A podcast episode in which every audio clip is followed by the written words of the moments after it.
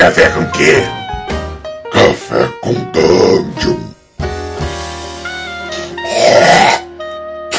Bom dia, amigos do Regra da Casa. Estamos aqui para mais um Café com Dungeon. É só amanhã com muito RPG.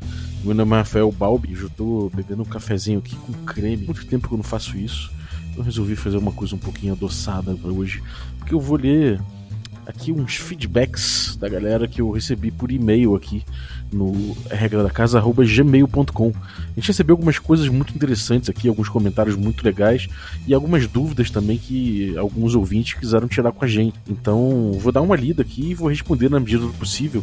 Eu tô sozinho hoje, não tô com ninguém aqui, não tô dividindo o microfone, mas creio que vai ser possível abordar todas as dúvidas aqui e ver o que a galera trouxe. É, em primeiro lugar, vou ler aqui o feedback do Maurício Hermel. Ele mandou: Olá, galera do Regra da Casa. Adoro o programa e sempre compartilho com meus amigos. É, é difícil um personagem morrer em DD Quinta Edição. Isto posto, meus amigos estão sempre tomando atitudes que claramente são um risco à vida dos personagens deles.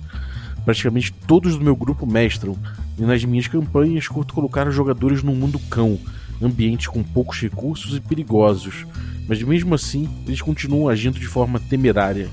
Na minha última aventura, eu criei um sistema de punição para magias de cura, e toda vez que uma magia de cura é realizada, o conjurador deveria rolar um dado que decidiria na sorte como ele seria mutilado, desde marcas inofensivas até a possibilidade de perder um olho, nas magias de ciclo mais alto, e mesmo assim os jogadores seguiam tomando atitudes que me deixavam com a sensação de mão peluda, salvando eles toda hora.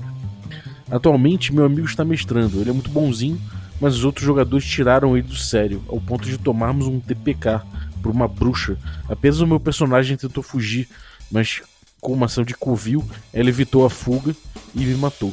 Todos morremos, ficamos tristes, uns até revoltados, mas a campanha se reiniciou e logo na segunda sessão, pós-TPK, já estavam os mesmos jogadores bancando os heróis. Eu sinto que não é maldade ou maus hábitos, acredito que eles simplesmente não se, não se sentem apegados aos personagens não temem o fato de não conseguir completar a história daquele indivíduo no mundo fantástico. É, seria legal se vocês já abordassem no episódio do café uma forma ou mais formas de fazer com que o jogador valorize a vida do seu personagem. Eu já propus o método quem morrer volta ao level 1, mas isso só frustrou os jogadores. O Maurício, isso é um tema muito legal mesmo, cara. É um tema que dá para que rende certamente um episódio inteiro do Café com Dungeon aqui. Eu vou te falar rapidamente aqui algumas coisas, alguns pontos que eu, que eu anotei aqui que eu queria te falar. Só inicialmente, mas eu prometo que eu vou fazer um, um programa abordando isso. É, primeira coisa é o seguinte: você buscar soluções que criem punições para os seus jogadores não, não adianta muito, sabe? É, o jogador não vai aprender punindo, ele no máximo vai ficar de saco cheio. E o saco cheio às vezes leva já a esse sentimento de foda-se. Às vezes, quando os personagens, quando os jogadores percebem que o desafio é muito grande, ou pelo menos nem, mesmo não sendo tão grande, é simplesmente maior do que eles estão topando, como jogador mesmo, eles entram nesse modo foda-se. É, então isso é muito comum, principalmente se você está jogando um sistema, um sistema como D&D quinta edição, que não é tão demorado assim para fazer uma ficha nova se você tem, traquejo, né? Então uma coisa que pode estar tá acontecendo é que os jogadores podem estar. Tá, podem não estar tá querendo um mundo tão cão como você está propondo. E aí eles falam, bom, já que, já que o mundo é cão, foda-se, né? Eu vou, vou virar esse, esse pavio curto aqui, vou explodir hora ou outra, mas é isso aí, vambora. Uma coisa que pode, você pode fazer para que isso mude é passar a estimular os, os jogadores a, a eles. É, para eles buscarem o tipo de desafio que eles estão atrás. Como é que você vai sentir isso? Larga um pouco eles, deixa um pouco eles no sandbox, deixa eles um pouco é, com ganchos, assim, vai testando eles, eles com ganchos e vai botando umas coisas mais simples, umas coisas mais fáceis às vezes, vai variando a temática um pouquinho para uma coisa menos menos mundo cão e vai dando um pouquinho mais de recursos, capricha no playground às vezes, deixa eles brincarem um pouco mais aí, entendeu? Às vezes isso já você deixar de punir eles você deixar o jogo um pouco mais leve, pode fazer com que eles tomem gosto por desenvolver o personagem, os personagens dele, deles na quinta edição. Ou seja, é, de repente você começa, em vez de propor uma coisa muito, muito dark pro jogo, vai ali nos, no, nos backgrounds, né, nos antecedentes dos personagens, começa a ver os traits, né, as características que os jogadores escolheram para seus personagens, usa isso um pouco no seu jogo e deixa isso começa leve, vai adensando aos poucos. De repente você consegue criar um contraste que no futuro, quando o, jogo começar a se adensar, aí você vem com essa coisa mais munducão que você gosta, e aí eles vão, te, vão ter um choque. Só que quando eles tiverem esse choque, eles vão, já vão ter um pouco mais de apreço pelos personagens deles. Então acho que às vezes você de repente está arrochando demais logo de cara, e isso pode frustrar os jogadores.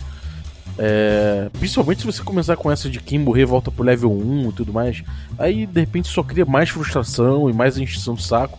E quanto mais rola isso, mais eles deixam de lado os personagens e falar, ah, então foda-se. É, mas isso é assim, isso é uma, é uma, é uma das possibilidades só, né? Então, é, ser bonzinho demais também não funciona, como você falou. Né? Tem o, os jogadores tirando o mestre bonzinho do sério, né? Então, às vezes, é, também ser bonzinho demais não é o caso. É o caso de você ir, ir controlando um pouquinho o seu próprio ritmo de desafio. Deixa eles fisgarem o desafio, deixa eles saboreando o desafio, deixa eles se sentindo um pouquinho no controle da situação, depois você puxa o tapete deles, aí eles vão ter que, vão ter que reagir entendeu? Pode ser também outra possibilidade que eu vejo de cara aqui é que eles estejam querendo jogar um jogo mais heróico.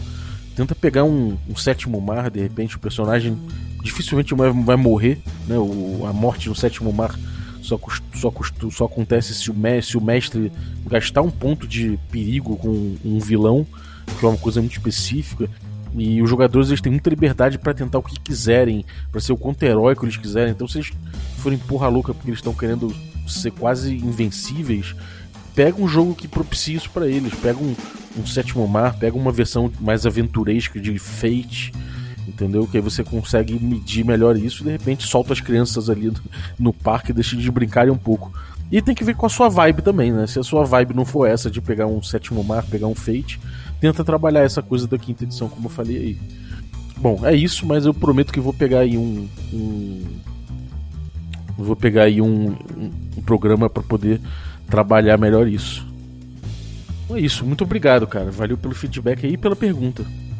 É, tem também aqui um feedback do Silvio Gates. Fala pessoal do Regra da Casa, estou aqui bebendo um café extra forte para ter um clique de cafeína a mais na preparação deste e-mail. Vambora então, cara. é, vambora então, cara. Vamos lá. Então, isso aqui é uma resposta à leitura da minha mensagem anterior, lida por Balbi no episódio sobre a spell Wish ao longo das edições.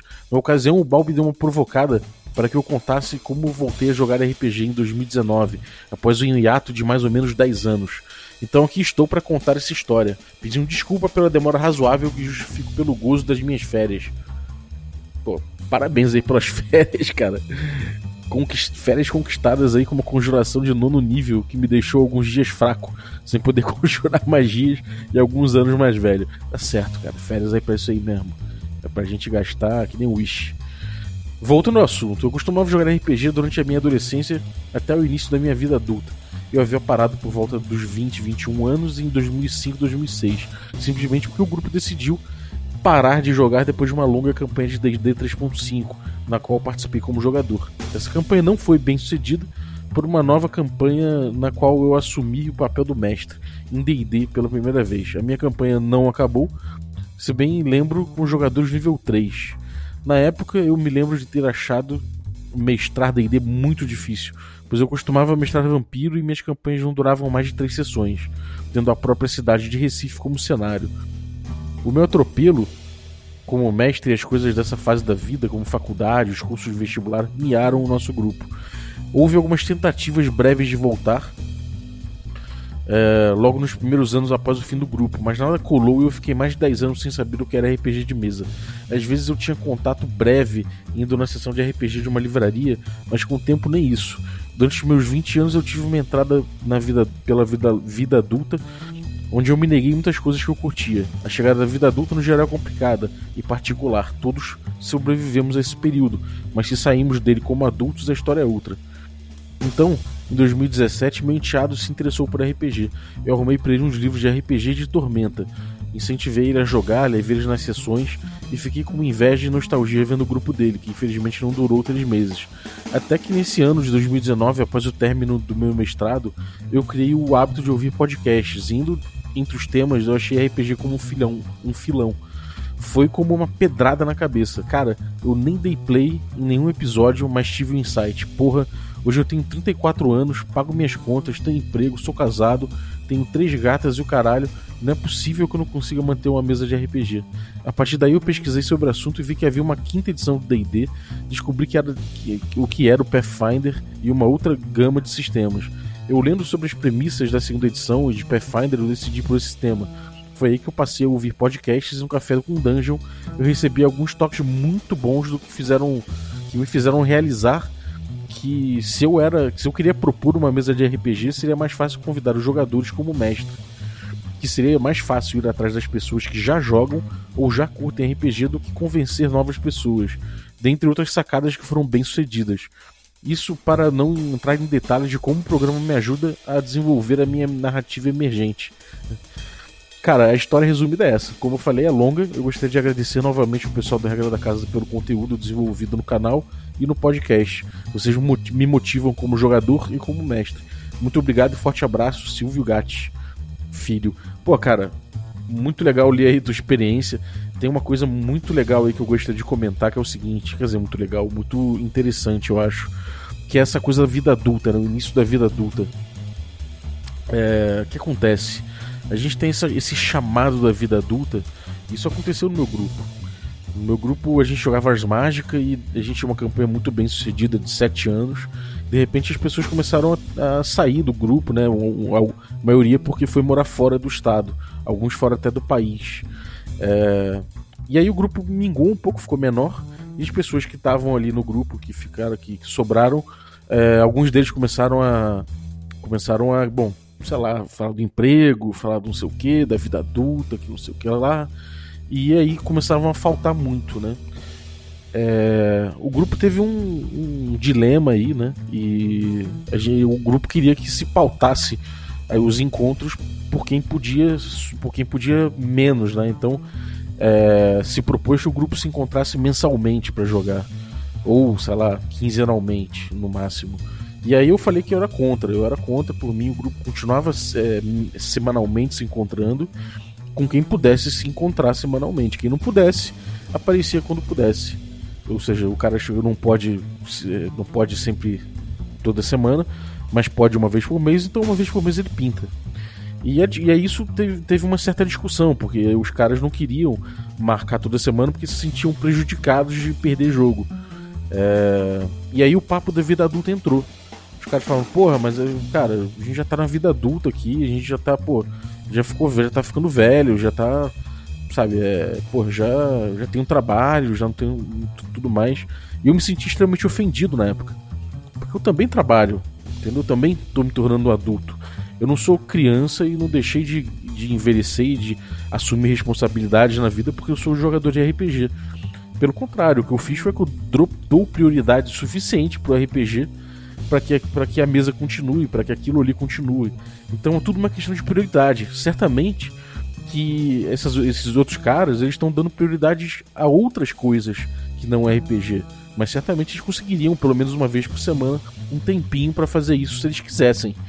Então é aquela coisa, é muito difícil você ver alguém que realmente não tem tempo, não consegue botar na agenda ali um, um diazinho para jogar, entendeu? Que não, e isso não tem nada a ver com questão de ser vida adulta ou não. Né? Normalmente isso é uma questão de vida. Tem criança que pode não ter esse tempo, tem adulto que pode ter esse tempo, pode ter idoso que pode não ter esse tempo. É só uma questão de realmente, na maioria das vezes, prioridade. E aí você vai, não vai pautar jamais o seu grupo em quem não está dando prioridade para o grupo. Você vai pautar o grupo em quem dá prioridade para isso. Essa galera, que a gente pode chamar de hardcore, ela vai manter, manter o grupo funcionando Inclusive para quem é, não é hardcore, para quem é casual que aparece só de vez em quando. Entender que, que às vezes se você não tem tempo para RPG e não é questão de, de, de só de prioridade, então aí cara, lamento, não dá para pautar mesmo o jogo em você. Acho que é bem isso que eu queria botar aqui. É... E, cara, parabéns aí. É muito bom saber que, que o Regra da Casa aí ajuda aí no teu grupo, que desenvolve aí, te motiva como jogador, como mestre, cara. Muito legal. É... Espero que você mantenha aí a busca por grupos, que você consiga é, manter tua mesa e desenvolva aí teu jogo, porque, cara, isso é muito legal, não tem porque a gente ficar longe das coisas que a gente ama. Né? Isso faz bem pra gente, inclusive principalmente os nossos hobbies e nossos gostos. Então um abração aí e até a próxima. Agora tem também o Elvis Noise. Balbi, surpresa boa ouvir você comentando o e-mail que mandei. Massa. E realmente está muito legal essa nova leva de programas cobrindo as magias de D&D. Me surpreendi com a música no final do episódio sobre Wish. Gosto bastante dela, não lembro de quem é. Eu li na descrição do episódio e não achei o nome. Se puder, manda aí pra gente lembrar. Bom, a descrição lá já tá com o nome da música. Se você chegar lá no episódio sobre Wish, você vai ver. É... Ah, sim, o D&D Moleque tá massa. Tô, tô colocando em dia, em dia aqui os episódios e tô adorando. Os amigos daqui estão falando que eu sou da escola velha, eu sou OSR. Deve ser influência do Café com Dungeon, apesar de eu ser do tipo do cara que gosta de experimentar de tudo. Lembro do primeiro personagem que tentei fazer para quinta edição, um mago cujo, cujo objetivo era aprender todas as magias. Mas aí o mestre meio que barrou porque ficou preso ao livro e eu tive que escolher uma escola de magia. Faz parte. Sim, falando em café, e também é uma das minhas paixões, depois me manda uma sua caixa postal que eu vou te mandar um cafezinho aqui da Bahia muito bom. Valeu. Pô, Elvis, eu vou querer esse cafezinho sim, cara. Eu vou te responder o e-mail aqui com a minha caixa postal e você me manda esse cafezinho que eu vou ficar muito feliz. Sobre sobre o som, cara, a gente tenta botar um, um som que a gente gosta aí. A gente não, não, coloca nada muito aleatório. De vez em quando a gente tenta desafiar os copyrights aí e botar umas bandas que a gente se amarra. Então, porra, é, principalmente aí nos teasers do D&D Moleque a gente coloca pô, principalmente muito som que a gente gosta e, e, comenta. Eu tô tentando trazer esse lado musical um pouco mais pro programa. É, tem convidados aí que às vezes eu pergunto o que, que ele gosta de ouvir. Então fica ligado aí que vai, vai ter cada vez mais música aí no, no, podcast porque a gente gosta muito. Eu, o Carlitos, o, o, o Bacinello que tá participando bastante, o o Tertulione, eu tenho certeza também que o, o GG e o Sembiano também curtem, então vamos começar a trazer um pouco mais essa parte musical aí pro programa. É, quanto a ser da escola velha aí da, da USR, cara, é, eu acho que, bom, acho que todo RPGista que se preza hoje em dia, ele tem que, ele tem que conhecer a OSR porque realmente é um pensamento de vanguarda dentro do RPG. Ele resgata muita coisa importante e olha para frente, né? Olha para o futuro com coisas importantes da gente ver. Então, cara, eu acho que sabe, é, vale, vale a pena para todo mundo dar uma pescadinha aí, dar uma conhecida aí nesse, na, na OSR. E quem gostar muito dessa vibe, fica com ela. Aí faz que nem eu, explora um pouco mais. Garanto que não vai te fazer mal, né? É, mas é isso, experimentar de tudo também é muito bom. Também gosto de experimentar outros jogos narrativistas ou jogos simulacionistas. Eu acho que vai, tudo te constrói como um bom RPGista, né, cara? Essa coisa aí de barrar teu, teu personagem de de gostar de todas as magias, não querer ter uma escola específica, é, fala para ele que você, você não é de ninguém, você é do mundo. fala aí que teu personagem realmente ele não gosta de se manter com uma escola só, que ele é um putão da magia. é isso aí. Bom, demorou, cara. Manda esse cafezinho para mim que eu vou experimentar e te dar um feedback também. É... Tem aqui o Ernesto Gali, também mandou um feedback pra gente. Olá, pessoal do Regra da Casa. Desculpem usar esse e-mail para entrar em contato, mas acho que seria a forma que permitiria escrever as duas páginas de background do personagem. Digo, as duas páginas de comentários sobre o Café com Dungeon. É, gostaria de expressar algumas opiniões sobre o podcast. Gosto muito do formato diário e da duração do café. Para o tempo que eu disponho para escutar, é perfeito. Além de estar todos os dias escutando algo sobre RPG, o que me incentiva muito a, a vontade de jogar, Acho fenomenal os temas que vocês trazem. E a parte se concordo, a, a parte se concordo ou discordo, me interesso muito pela problematização que é apresentada, fazendo os ouvintes questionarem os temas apresentados. Por meio do podcast conheci melhor o que é, o que é a OSR e acabei voltando um pouco às minhas origens com RPG. Comecei com Tagmar e uma pegada old school também. É, pude fazer várias contribuições para o meu grupo de RPG e hoje sinto que tivemos um bom crescimento dentro do jogo. Gosto muito da D&D Cyclopedia. É, alô Sembiano, alô GG. é, Luiz também, é, fiquei mais empolgado para jogar a quinta edição e das colunas hoje mais raras da OCR.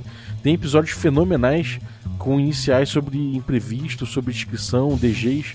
Gostei muito do que traz a perspectiva de sentimentos dos jogadores e lembrei que tivemos uma campanha em que utilizamos o, o recurso do interlúdio, em que os jogadores contavam histórias paralelas entre sessões que não afetavam tanto a história, mas trabalhavam narrativas paralelas. E nesses interlúdios, os personagens tinham relacionamentos, casavam, traíam.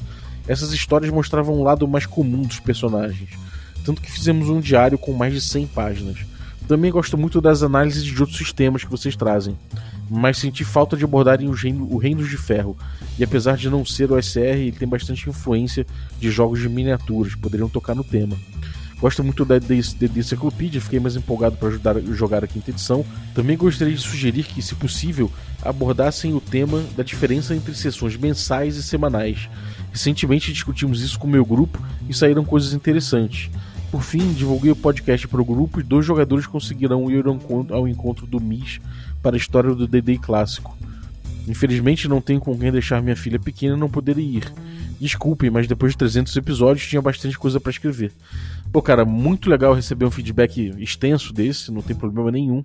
É, a gente vai ler, vai comentar. É, primeira coisa aí que eu vou, vou abordar é o formato, né? O formato diário, a duração do café. Eu acho que o objetivo é pegar essa galera aí que vai pro trabalho mesmo, ouvindo, ouvindo podcast, ou que tá em casa, acorda, vai, vai lavar uma louça, vai, vai malhar, esse tipo de coisa assim a gente fez pensando nisso. Ele tem ficado com um formato um pouco grande, ele tem passado um pouco da expectativa. É comum ele ficar agora em termos de em, em torno de 45 é, minutos a uma hora e pouco. E alguns episódios, principalmente as colunas, extravasarem às vezes até as duas horas. Eu estou tentando me policiar um pouco para segurar um pouco o tempo, também para não passar muito do que eu me propus. É, se vocês tiverem problema aí, os ouvintes tiverem problema com o tempo, me avisem. Sempre mandem feedback em relação a isso, porque eu estou deixando crescer o, o, o, tamanho do programa, mas também pode não ser muito interessante. É, sobre a coisa do, da OSR, né? Eu acho que, cara, voltar aí, né, para um tempo que você começou a jogar. No teu caso, você jogava Tagmar é uma coisa que pode trazer, pode trazer nostalgia, mas também que é, remete a um, a um, tempo que a gente, que a gente tinha um, uma visão diferente, né? Você provavelmente era muito mais novo, assim como eu era bem novinho na época que, que, que, gente, que eu comecei a jogar e comecei a pegar esses jogos que hoje em dia são mais old school. E de certa forma, né, cara, a gente, a gente cresce assim também, a gente faz uma visita ao nosso passado, a gente faz uma visita ao passado do jogo, a gente se reinterpreta dentro desse meio. Eu acho isso muito, muito curioso, assim. É, maneiro que você gosta da enciclopédia, da enciclopédia, essa, essa coluna tem dado muito certo. É um orgulho ter o Sembiano aqui, o GG, que manjam muito. Agora a adição do Luiz, do, do Jogo D20, cara.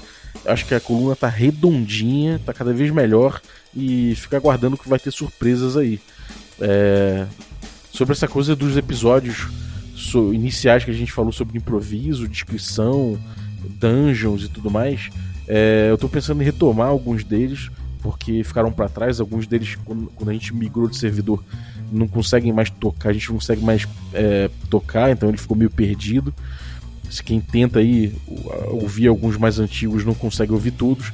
Então, de repente, a gente resgata esses, esses episódios aí para rediscutir um pouco e trazer um pouco é, essa visão, eventualmente com visão, visão um pouco diferente, um pouco nova, caso a gente tenha mudado um pouco o que a gente pensa. É, sobre esses interlúdios que você falou, pode ser uma ideia boa, né? Essa coisa de interlúdio que os personagens é, casam, traem, têm relacionamentos e, e mostra a vida mais cotidiana deles. Eu acho que pode ser uma coisa importante para você desenvolver o seu personagem. Agora, é aquela coisa que se ficar muito extenso, muito extenso, pode ser uma coisa que nem vai aparecer na sua mesa, né? Então, de repente, você não precisa de tanto. É, porém, se é um prazer fazer, não tem problema nenhum, pode fazer. É, só evita que o mestre fique sobrecarregado de informações que não são tão relevantes para o jogo, apesar de serem relevantes para você enquanto criador desse personagem, entendeu? Acho que é a única preocupação que você precisa ter. Ou, ou você pode ter, né? Não que você precisa, mas que você poderia se atentar. Mas, cara, muito bom você ter registro de personagem e de um diário com mais de 100 páginas dos personagens. Isso sempre é um material que é muito gostoso de guardar e é, vai ser uma fonte inesgotável para o mestre trazer é, assuntos para o jogo, né? É... Quanto aos Reinos de Ferro, é, a gente não tem ninguém no grupo aqui que conheça bem o Reinos de Ferro, que tenha minimamente jogado. Eu vou catar alguém que conheça bem o Reinos de Ferro para falar dele aqui porque você não é a primeira pessoa que pede. É, eu não tenho tanta simpatia pelo jogo, completa, e é uma coisa completamente preconceituosa da minha parte, porque eu não conheço nada dele direito. Mas realmente já me indicaram muito bem, inclusive aventuras que parece que são sensacionais dele. É, mas o que? A coisa da diferença entre sessões mensais e semanais. Cara, isso é uma coisa muito interessante. Eu acabei de falar agora no feedback passado, né, sobre sessões mensais e semanais. O problema da sessão mensal é que você vai ter um evento só durante o mês. É, você vai ter a, a, chance de cancelar dado evento é basicamente a mesma sempre, né? Então, cara, se cancelar essa sessão, você vai ter só dali a, no outro mês a sessão marcada. E você pode ter, de repente, três meses seguidos sem jogo. E isso mata qualquer grupo. Eu acho que sessão mensal é muito mais, muito mais interessante. É, semanal, né? Desculpa, sessão semanal. Porque você mantém o assunto fresco na memória, você mantém o ritual de acontecer o jogo, o ritual da galera se reunir. Isso é uma coisa importante, cria uma tendência a você faltar menos, né? Que um, cria um compromisso.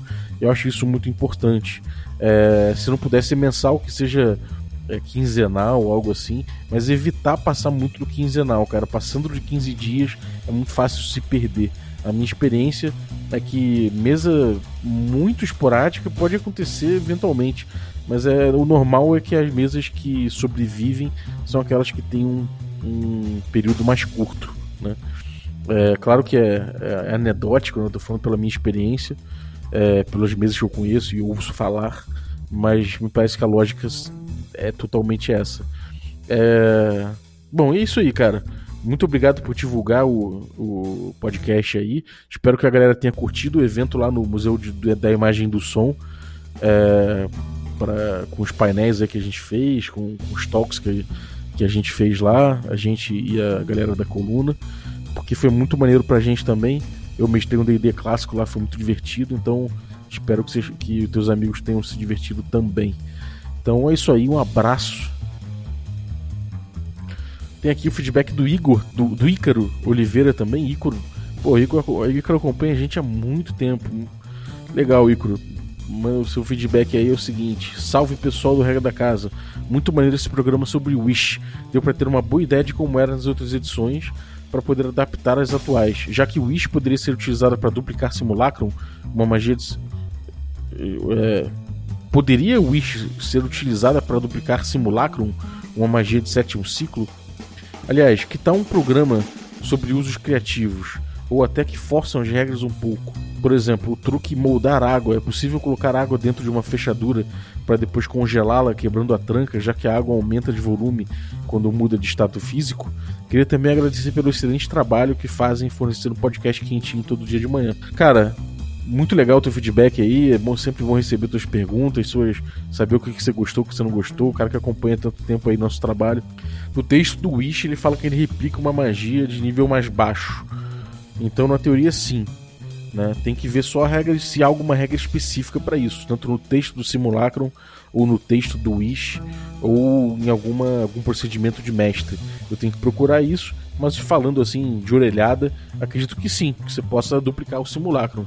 É, não sei se é um combo infalível que você está pensando aí, é, mas é, na teoria, sim, cara. É, o Wish consegue duplicar. É, um programa sobre uso criativo de magia eu acho muito interessante. É uma coisa que eu particularmente gosto muito. Minha classe favorita é mago por conta disso, de usos criativos de magia. É, é, o que eu, é o que eu mais gosto de fazer no RPG, talvez no D&D quinta edição, ou no D&D de forma geral, é isso. E essa ideia aí da, da fechadura, eu acho que é uma, um ótimo exemplo. Você coloca a água ali, congela, e ali ela quebra a tranca. Né? Tipo, é uma ótima ideia. Por que, que o mestre falaria que não, né? Se você teve uma bela ideia dessa, aí deixa rolar. É, claro que dá uma lida na descrição da magia para ver se realmente não, não, não, tem alguma coisa falando que ela só cria dentro de um balde, por exemplo. Que pode ser uma coisa que aconteça. Mas se não for isso, pô, bela ideia, deixa rolar. E parabenizo o jogador que teve uma ideia, uma ideia dessa. O Mago, justamente, é, eu acho que na ideia geral do Mago, ele não é necessariamente esse cara que tá, taca 15 fireballs, né? Você tá mais pro sorcerer de repente. O Mago é esse cara que tem muitas magias e muita variedade de recursos, com muita criatividade para usar e tirar o grupo dos maiores enrascadas que na teoria seriam coisas que nenhuma outra classe poderia resolver e eles têm os recursos para isso. Então, porra, acho que nada mais, nada mais legal do que pensar nisso aí, cara. Usos criativos de magia. Rende certamente um podcast e eu anotei aqui pra gente abordar. Beleza, Ícaro? Um abração, cara. E, bom, para terminar aqui, o Wagner Araújo. Sou o Wagner do Dungeon Master Class. Curti muito o episódio falando sobre os erros e aprendizado quanto ao protagonismo contra cenário. Eu passei por algo semelhante quando, no final da década de 90 meu grupo habitual estava parando com AD&D e eu começava a conhecer o cenário de Vampiro à Máscara. Rolou um pouco dessa sensação dos jogadores de considerar que se jogava sério no sistema Storytelling, enquanto os outros sistemas era apenas rolar dados. Foi minha primeira experiência como mestre e analisando com a bagagem que tenho hoje, percebo que pesei muito no cenário também. Passei por algo semelhante ao que você descreveu. Lembro de ter me debruçado sobre os livros By Night e montado como considerei o cenário perfeito. A, arrogância da adolescência, né? Toda a ação dos personagens gerava reações dos antagonistas. Em determinado ponto, haviam personagens dos jogadores antagonizando entre si, o que para um bando de adolescentes nunca acabava bem. A campanha em Vampiro foi até o fim, mas no fundo foi mais interrompida do que finalizada, já que não havia um fio condutor da história. Era tão sandbox que destacava a identidade dos jogadores. Aprendi muito narrando, apesar de enxergar hoje mais erros do que acertos. Ela ainda é lembrada por alguns jogadores com saudosismo. Valeu por trazer esse tema à tona, gerou uma reflexão bem legal. Pô, cara, foi. Eu acho que nossa experiência foi muito similar, o Wagner essa coisa do ah, vamos jogar sério, sabe? É porque também provavelmente você deve ter mais ou menos a mesma idade que eu e a gente experimentou o AD&D quando era muito criança, né? O D&D, o AD&D. Então a gente foi envelhecendo, não, não era a gente que estava ficando de repente mais sério um pouco, né? Um pouco mais sisudo, um pouco mais querendo tirar onda e não necessariamente brincar de, de espada, né? Uma coisa que às vezes pode soar um pouco infantil. Então a gente busca no Storyteller essa coisa juvenil mesmo, essa coisa adolescente. O Storyteller é um jogo muito adolescente mesmo, não tem jeito. É... Então a gente, nessa de fazer uma coisa séria, a gente desenvolve o cenário inteiro, se debruça sobre o livro By Night, como você falou aí, sobre os livros, né, os cenários By Night. Então a gente, cara, a gente cria esse tipo de coisa e às vezes deixa rolar, né, e esquece que a gente tem um objetivo com isso aí, que a gente tem um, que a gente está jogando mais do que para simplesmente deixar a coisa ali é, funcionar como teu cenário e ficar se gabando que o cenário é foda, né? A gente tem protagonistas, né? E a gente tá jogando não para o cenário protagonizar, mas para os personagens protagonizarem. Então, acho que a gente tira muitas lições disso, disso aí. Não tô falando que necessariamente as nossas campanhas são ruins. Eu não acho que a minha campanha foi ruim pra caralho, mas eu acho que aquela coisa, né? tem muitos defeitos que a gente vai aprendendo. é importante a gente tirar essas lições aí. É, o que não pode é a gente passar por essas fases todas achando que a gente é o melhor mestre do mundo, porque não é, né? é, é isso aí. Então, cara, obrigado aí pelo teu feedback. Galera, é isso. Nossos feedbacks foram esses aí por e-mail. É, no próximo programa, quer dizer, no próximo programa não, no próximo programa de feedbacks, eu vou ler os feedbacks que a galera dá no Podbean. Tem muitos acumulados aí.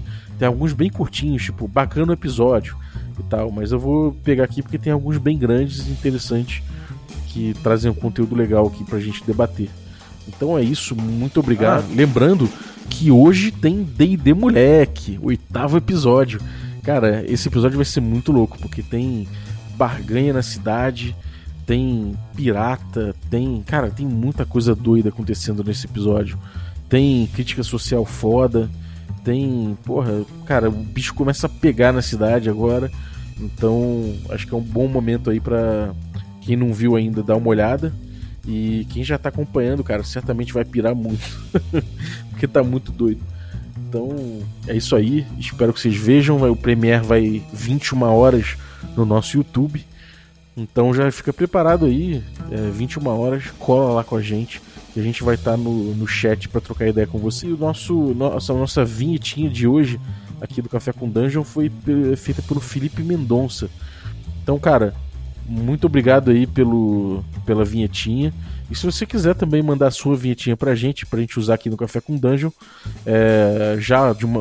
É, acertando aqui que a gente.